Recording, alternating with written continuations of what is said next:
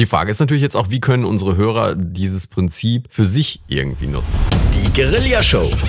Der Podcast für kreatives Marketing online und offline. Die Guerilla Show. Hallo und herzlich willkommen zur Guerilla Show auf guerillashow.de, der Podcast für kreatives Marketing online und offline.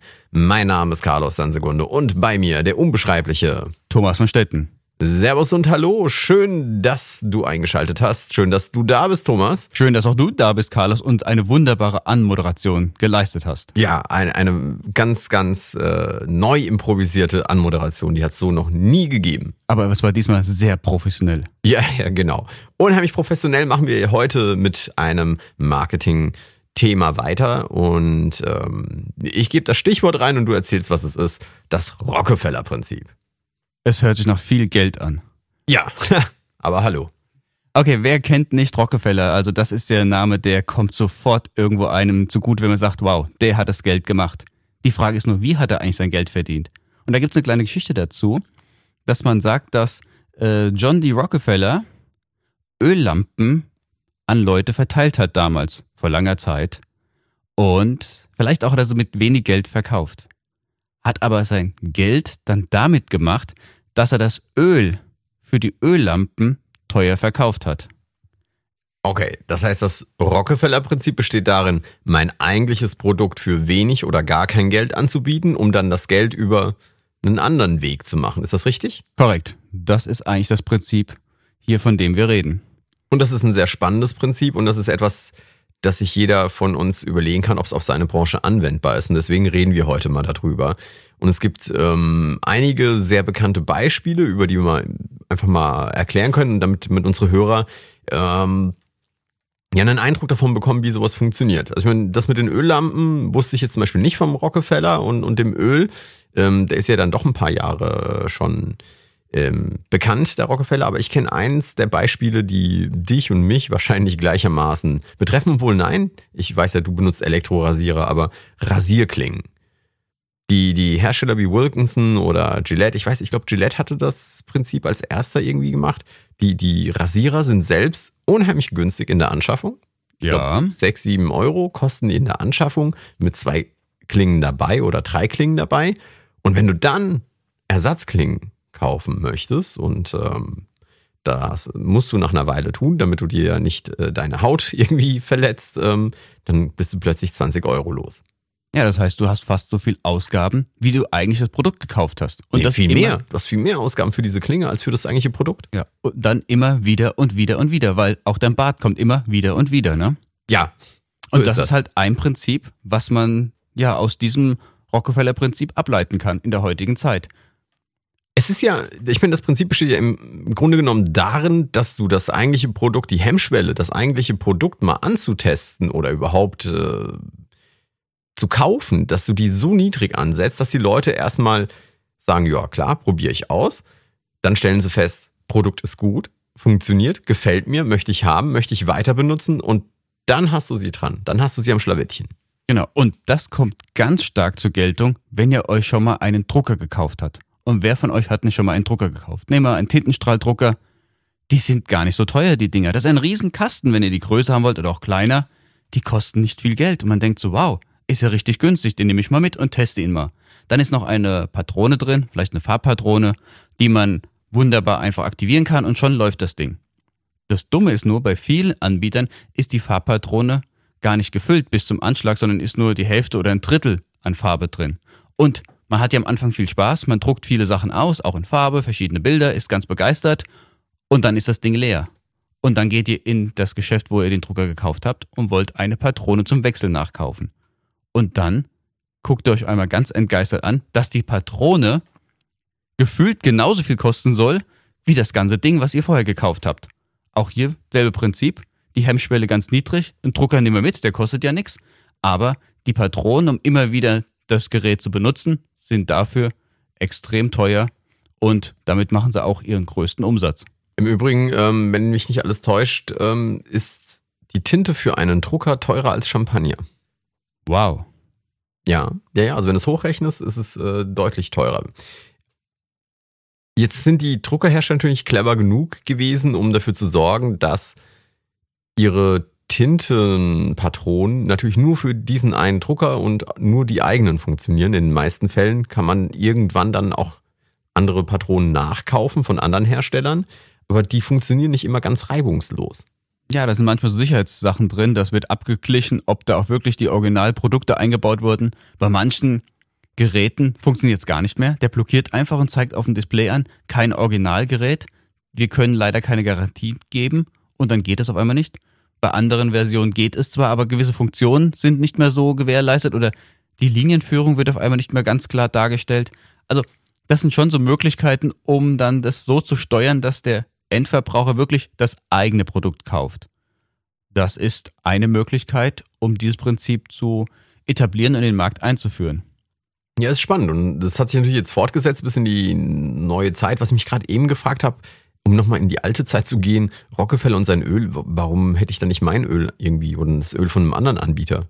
Es gab, glaube ich, gar nicht so viel Anbieter. Das war das Hauptproblem, was es gibt. Das war ja eine ganz neue Idee. Diese Öllampen, die gab es auch noch nicht so groß. Und da war ein kleines Öllämpchen und das konnte man überall hinstellen, zu Hause aufbereiten und da gab es auch nicht so viele Angebote. Ja, na, im Endeffekt musst du dafür sorgen, dass die Leute dann tatsächlich nicht zu deinem Mitbewerber gehen können, um sich dort das zu holen, wo es das eigentliche Geld gibt, sondern dass sie bei dir bleiben. Also musst du irgendwie schauen, dass es was Proprietäres ist.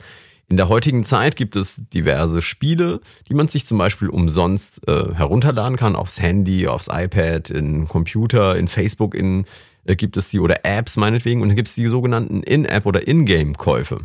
Das bedeutet, das Spiel, das eigentliche Produkt ist kostenlos oder kostet einen Euro oder zwei oder drei. Und wenn du dann aber weiterkommen möchtest in diesem Spiel, dann wirst du gebeten, ja, wenn du jetzt weitermachen möchtest, bitte kauf hier das und das für so und so viel Geld. Ja. Oder du kannst gewisse Ebenen nur ganz schwer erreichen, indem du wirklich zum 10., zum 15. Mal, zum 20. Mal probierst, diesen Hauptgegner irgendwo zu besiegen. Aber mit einer Waffe, die du für ein Euro, sage ich mal, kaufen kannst, geht das dann ganz schnell. Also du kriegst sogar Reize angeboten in diesem Spiel, doch mal was zu investieren, damit es dann schneller vorangeht. Und das ist ja ein ganz starkes Argument, weil wenn du vor einem Gegner stehst und zum zehnten Mal bist du der Verlierer, das macht irgendwie keinen Spaß, dann bist du frustriert und dann denkst ach komm, ein Euro, das ist ja nicht viel, zack, wird überwiesen und schon hast du das kleine Feature. Das Problem ist nur, auf Level 5 und 6 passiert dasselbe, 7 und 8 auch. Und ruckzuck hast du dann auch vielleicht einen gewissen Betrag ausgegeben, der am Anfang gar nicht so einkalkuliert war. Genau, und der normale Weg, der der früher war, wenn wir jetzt bei diesen Spielen bleiben, oder auch heute äh, teilweise noch funktioniert, ist, du gehst in den Laden, kaufst dir für 70 Euro so ein Spiel für die PS3 oder PS4 oder was auch immer für, für eine Xbox und dann hast du dein Spiel und kannst es auf ewig spielen. Korrekt. Dafür hast du aber am Anfang einen hohen Betrag investiert. Und manche Leute sind gar nicht bereit zu sagen, die Hardware kostet mich einen gewissen Betrag und dann auch die Spiele kosten extrem viel und dann kann ich erst loslegen. Dann ist doch viel verführerischer zu sagen, Mensch, ein Endgerät habe ich doch sowieso bei mir, entweder ein Smartphone oder ein Laptop oder ein Computer.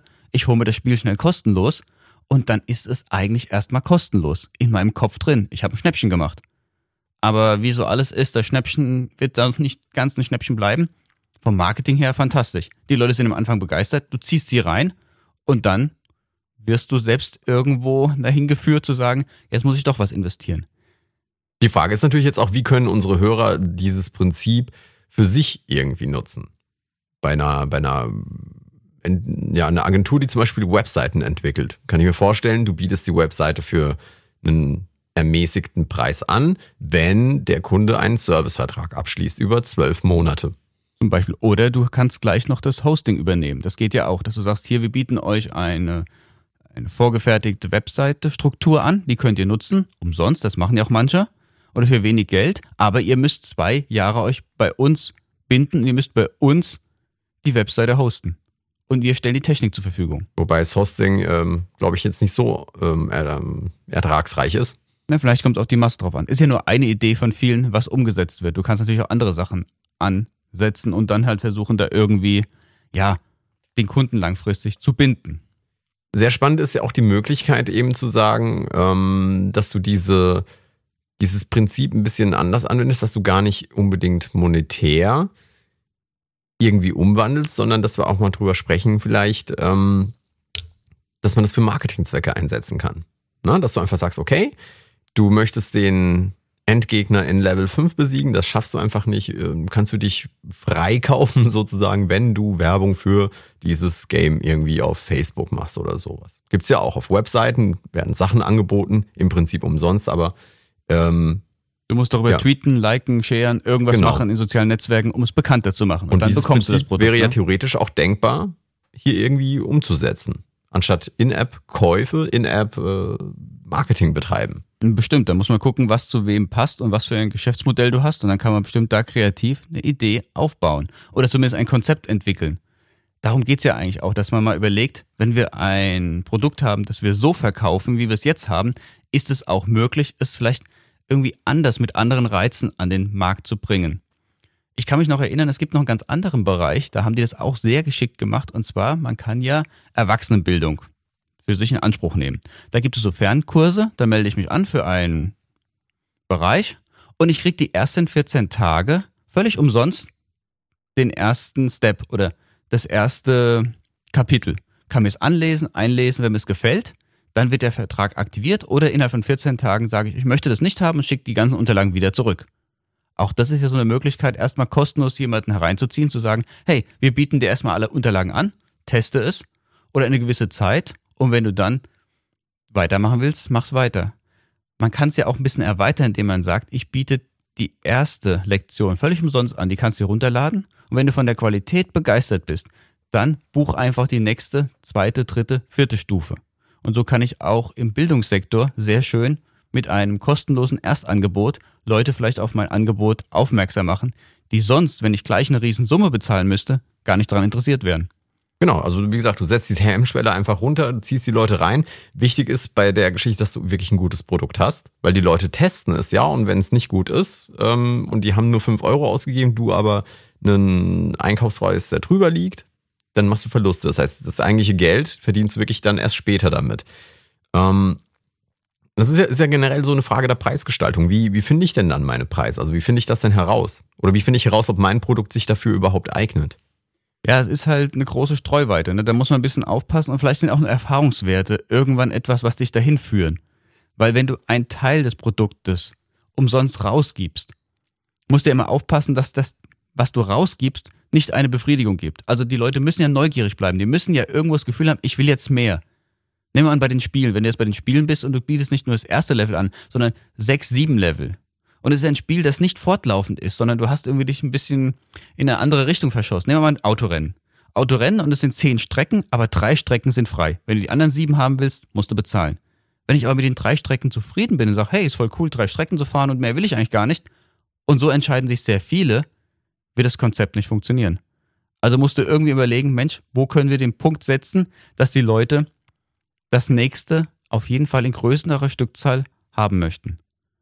Wo dann die Preisgestaltung ist, wird ein bisschen von der Erfahrung her abhängen oder von deinen Werten, die du vielleicht erfragst oder mit Testleuten erstmal durchgehst. Du kannst ja auch Tests machen. Du kannst ja Leute einladen, kannst sagen, wir würden Ihnen gerne so in einem Bereich von zwei Wochen mehr unverbindlich was zuschicken und Sie sagen uns, was für Emotionen Sie dabei empfinden, was Sie dabei spüren und ob Sie eine gewisse Neugier verspüren nach einer Woche, nach einem Monat, was für ein Zeitraster man sich einsetzt im Marketing und dann erstmal abfragt. Aber Produkt 2, 3, 4 noch gar nicht entwickelt hat. Man hat nur ein Produkt entwickelt. Und dann sind die Entwicklungskosten auch wesentlich geringer, wenn man mit Tests vorher erstmal den Markt versucht, äh, ja, zu ein bisschen zu rastern.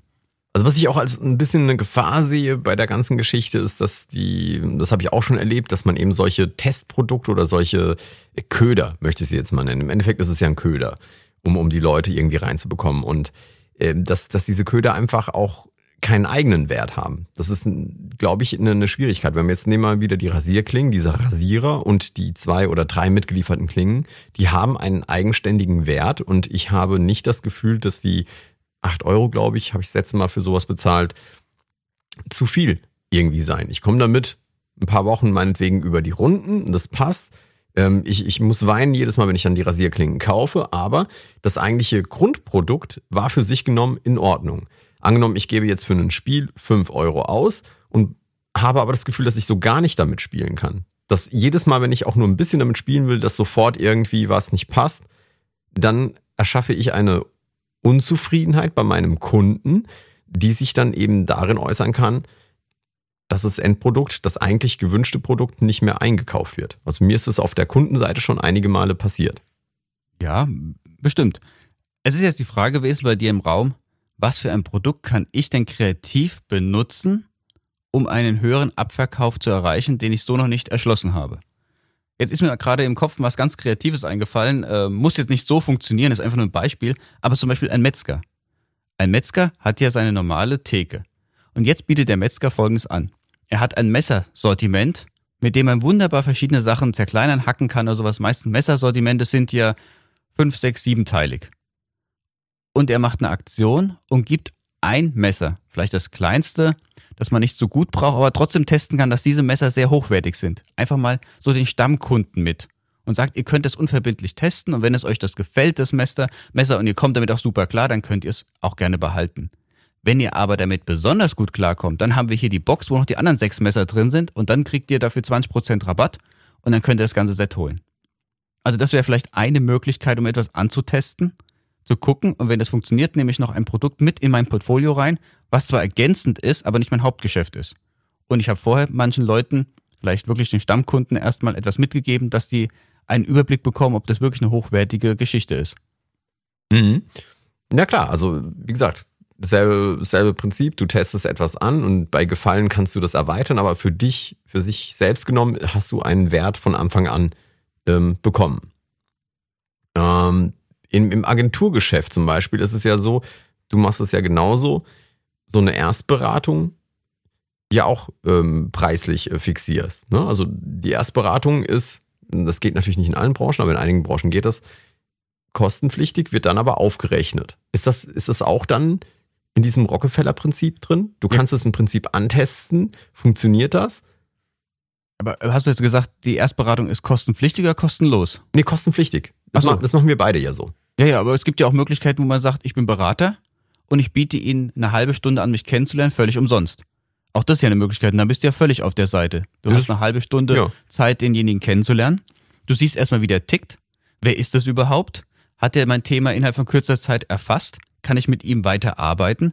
Oder man sagt, naja, das ist nicht so ganz mein Stil oder nicht ganz so die Richtung, wo ich wollte. Und nach einer halben Stunde beendet man es. Der Berater hat natürlich eine halbe Stunde oder mit Anfahrt mindestens eine Stunde verloren. Aber er hat vielleicht Leute kontaktiert, die er vorher nie hätte irgendwie in Kontakt treten können, weil die hätten die, sage ich mal, Stundenprovision nicht am Anfang bezahlt. Was ja beim Berater noch viel wichtiger ist, du hast als Berater einen Kontakt. Und selbst wenn derjenige nach einer halben Stunde, nach einer Stunde, wo du sagst, eine Stunde oder eine halbe Stunde können sie einfach mal mit mir kostenlos sich auseinandersetzen, nicht den Schnittpunkt gefunden hast, dann sollte man als Berater Folgendes machen. Man sollte sagen, ich gebe Ihnen mal zwei Visitenkarten. Eine ist für Sie und eine ist vielleicht für jemand anderes, den Sie kennen. Und derjenige empfiehlt vielleicht dich weiter, auch wenn es selbst nicht zum Schnittpunkt gekommen ist. Das heißt, durch den Erstkontakt kann man ja den Kontakt halten, weiterempfehlen lassen oder nach einem Jahr nochmal fragen, ob er vielleicht nochmal vielleicht ein Gespräch führt zu einem anderen Bereich. Ja, es ist so ein bisschen schwierig herauszufinden. Also wenn wir jetzt im Beratungsbusiness bleiben, eben nehme ich jetzt für eine Erstberatung schon Geld, für ein erstes Kennenlernen. Du hast es jetzt Kennenlernen ähm, im Prinzip gesagt. Aber es gibt eben Bereiche oder Beratungs, äh, ja, wie soll ich sagen, Branchen, in denen es einfach schwierig ist, wenn man sich eine Stunde trifft, meistens bleibt es ja nicht bei einer halben Stunde, meistens wird es ja eben doch eine Stunde, die man da irgendwie zusammensitzt. Und wenn man dann eine Stunde da ist, dann gibt man schon eine Menge Know-how raus, muss ja auch irgendwie punkten mit diesem Know-how. Ähm, dann ist es schwierig, wenn man dafür nicht ein gewisses Entgelt bekommt. Ja, aber das ist in allen Bereichen schwierig. Nehmen wir mal an, du bist jetzt nicht Berater, sondern bist eine Werbeagentur. Dann gehst du zu einem Pitch und dort stellst du das, die Idee vor. Und das sind fünf, sechs Werbeagenturen, die konkurrieren untereinander und nur einer kriegt den Zuschlag. Auch Mhm. da hast du umsonst erstmal gearbeitet, bis du wirklich einen großen Auftrag hast. Das heißt, dieses Prinzip ist ja nicht nur beim, äh, bei einem Berater irgendwo entscheidend herauszufinden, wo sind die Kosten gedeckt und wo bewege ich mich im Bereich, wo ich vielleicht zu viel von mir preisgebe, sondern auch in anderen Branchen. Und Vertrauen basiert aber meistens erstmal auf einem ganz freien, ohne Zwang irgendwo aufgesetzten Gespräch. Du musst ja gar nicht viel Information rausgeben. Das heißt, mein ganz Know-how schütte ich jetzt wie eine Gießkanne über denjenigen drüber und nach einer Stunde sagt er, wow, was der Mann alles kann. Und am Ende hast du alles schon rausgegeben. Sondern du kannst ja erstmal menschlich abtasten, ob da irgendwo eine Chemie stimmt. Bisschen Smalltalk, ein bisschen das Thema sich annähern Und dann einfach wirklich sagen, so, die eine Stunde ist jetzt rum. Ich würde mich freuen, wenn wir ein zweites Mal uns treffen könnten. Dann würde ich sie auch wirklich fachlich beraten. Und dann mal abwarten, was er sagt. Also ich habe manche Erfahrungen schon so gemacht, dass derjenige gegenüber dann sagt, wissen Sie was, bleiben Sie hier, mir gefällt es, wir lassen einfach die Beratung jetzt laufen und ich will jetzt wissen, wie es weitergeht. Ja, es ist ein bisschen schwierig. Wie gesagt, kommt auf, auf die Branchen an, kommt auch darauf an, was äh, Usus ist in den unterschiedlichen Bereichen. Werbeagenturen mit den Pitches hast du gerade genannt. Da ist es halt eben Usus, dass die Werbeagenturen eine komplette Idee ausarbeiten und die dann präsentieren. Da treten ja auch die Agenturen gegeneinander an. Ja, ja, aber auch ein Handwerker muss ein Angebot ausarbeiten und nicht viele Handwerker nehmen fürs Angebot schon Geld. Wenn es natürlich einen gewissen Bereich übersteigt, dann kann er auch für die Angeboterstellung eventuell schon eine gewisse ja, Entschädigung verlangen. Aber meistens rufst du an und sagst, ja, ich hätte gern das Bad gefliest, kommen Sie mal kurz vorbei, nehmen Sie mal die Flächen auf und sagen Sie, was das etwa kostet. Dann kommt ja auch der Handwerker zu dir, stellt sich vor, nimmt es auf und macht dir ein Angebot. Genau, das ist ja etwas, wo, wo natürlich einfach vermuten würde, dass du nicht damit durchkommst als Handwerker zu sagen, ja, ich möchte 20 Euro für die Angebotserstellung haben. Wobei ich zum Beispiel vor einer Weile habe ich eine Waschmaschine oder was ein Trockner, ich weiß nicht, da war irgendwas kaputt zu Hause und äh, da habe ich einen Handwerker kommen lassen und dieser Handwerker hat für diese Anfahrt, um die Diagnose zu stellen, hat er 60 Euro ähm, in, in Rechnung gestellt, die dann aufgerechnet wurden auf die eigentliche Reparatur. Wenn, Wenn er selbst die Reparatur übernimmt, ne? Natürlich. Ja, genau. Wir reden jetzt über zwei Sachen. Das eine ist eine Dienstleistung.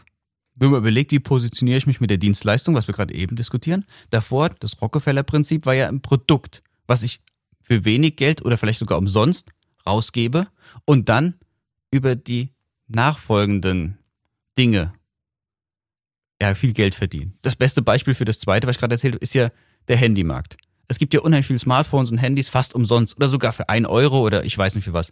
Das ist ja gar nicht der Preis, dem das Ding eigentlich wert ist, weil wer kann schon ein Smartphone für ein Euro herstellen? Aber der Zwei-Jahres-Vertrag, der mich bindet an das Unternehmen, das ist das, wo die Geld verlangen und wo die auch Geld verdienen. Das ist ja auch ihr eigentliches Produkt. Das Handy wird ja, keine Ahnung, von Apple, von Samsung oder sonst jemandem hergestellt und die Telekom verkauft dir halt die Zwei-Jahres-Vertrag oder O2 oder wie sie auch alle heißen. Korrekt, so ist es auch aufgebaut. Aber das siehst du, es ist ein Produkt. Es wird immer ein Produkt rausgegeben. Das ist das Rockefeller-Prinzip. Wenn du nur reine Beratung hast, also eine virtuelle Sache, eine Dienstleistung, dann musst du gucken, wie du damit umgehst. Das sind zwar ähnliche Aspekte, aber doch ein Unterschied dazwischen. Genau. Also ich denke halt, man sollte sich überlegen, inwiefern ist das, was ich anbiete, was ich hier habe, ein Produkt, bei dem ich dieses Prinzip anwenden kann die Gefahr besteht darin, auch Kunden zu vergraulen oder wenn ich ein nicht so gutes Produkt habe, dass die Fehler halt deutlicher zutage treten und dass äh, die Strategie nicht damit aufgeht, dass man damit besser fährt, lieber gleich das ganze Geld irgendwie ähm, einzunehmen. Und es gibt natürlich auch sowas wie äh, Regeln in der Branche, wenn alle anderen das nicht so machen. Also keine Ahnung, wenn jetzt von heute auf morgen alle Handwerker für die Angebotserstellung 10 Euro nehmen würden, dann wäre das halt einfach so. Ähm, man kann aber natürlich trotzdem, also jetzt wieder diese, diese Dienstleistungsgeschichte wieder außen vor, weil der Handwerker ist nämlich auch wieder ein Dienstleister. Ähm, kommen wir wieder zu den Produkten. Selbst dort, wo es bisher gar nicht Usus ist, so etwas anzuwenden, kann man ja mal drüber nachdenken, ob man nicht der Erste sein möchte, der das einführt. Ja, das ist immer sehr gut, wenn man als Erster in den Markt hineingeht. Man muss ein bisschen mutig sein, hat man aber auch die größte Aufmerksamkeit, weil man es ja als erstes macht, ne? Manchmal ist es auch gar nicht so kompliziert. Manchmal muss man überlegen, Mensch, wir haben das Ding und vielleicht kann man ja öfters mal ein Muster rausschicken. Und Muster ist ja schon erster Schritt. Ich gebe was kostenlos raus und frage da mal nach, nach zwei Wochen, hat Ihnen das Muster gefallen oder haben Sie es erhalten? Haben Sie es irgendwo schon integriert, haben schon mal ausprobiert? Können wir Ihnen vielleicht noch irgendwo weitere Informationen zukommen lassen? Also wie so ein Türöffner. Auch da kann man etwas abgeschwächt damit arbeiten. Manche Firmen arbeiten schon sehr gut damit, andere sehen das eher noch ein bisschen kritisch, kostenlos kleine Muster rauszugeben. Man muss halt gucken, was für ein Produkt es ist. Wenn es ist nicht auch so eine Kostenfrage ist. natürlich. Ne? Ja klar, wenn es ein hochwertiges Premium-Produkt ist, kann ich einfach umsonst rausgeben. Aber wenn es etwas ist, wo man sagt, ja, ein Muster wäre durchaus denkbar, kann man das machen. Natürlich, wenn alle Leute auf einmal nach Mustern fragen, dann muss man überlegen, Moment mal, da stimmt in der ganzen Struktur was nicht. Da muss man wieder ein Stück zurückgehen. Da genau. kann man ja erstmal antesten. Und das ist im Marketing immer so. Es gibt keine hundertprozentige Erfolgsgarantie. Es gibt nur ein Erfahrungswert, den man sich aufbaut und den Mut, etwas zu testen. Ja, also das heißt, gucken, habe ich ein Produkt, bei dem ich das anwenden kann? Wo kann ich das Produkt so verkürzen, dass zum einen der Kunde nicht ähm, angefressen davon ist, dass er gar nichts damit machen kann oder keinen Gegenwert bekommt. Und äh, gleichzeitig, wo kann ich das Produkt so aufpeppen, dass ich als Kunde unbedingt das Gefühl habe, ich brauche das extra. Ich brauche dieses, ja, dieses eine extra, um eben den vollen Nutzen irgendwie für mich zu finden. Und ähm, vielleicht erzählen unsere Hörer ja mal, wo sie in ihren Branchen, in ihrer, in ihrem Unternehmen dieses Prinzip schon, schon anwenden, bewusst oder unbewusst. Und ich würde sagen, Thomas, wir hören uns am kommenden Dienstag dann wieder. Sehr gut. Und ich freue mich auf vielleicht ein paar sehr nette Kommentare, was die Leute darüber geschrieben haben. Ja, dann würde ich sagen, bis kommenden Dienstag. Am nächsten Dienstag in der Früh gibt es die nächste Show der Guerilla Show. Das waren Thomas von Stetten und Carlos Ansegundo. Bis dann. Macht's gut. Die Guerilla Show. Der Podcast für kreatives Marketing online und offline. Die Guerilla Show.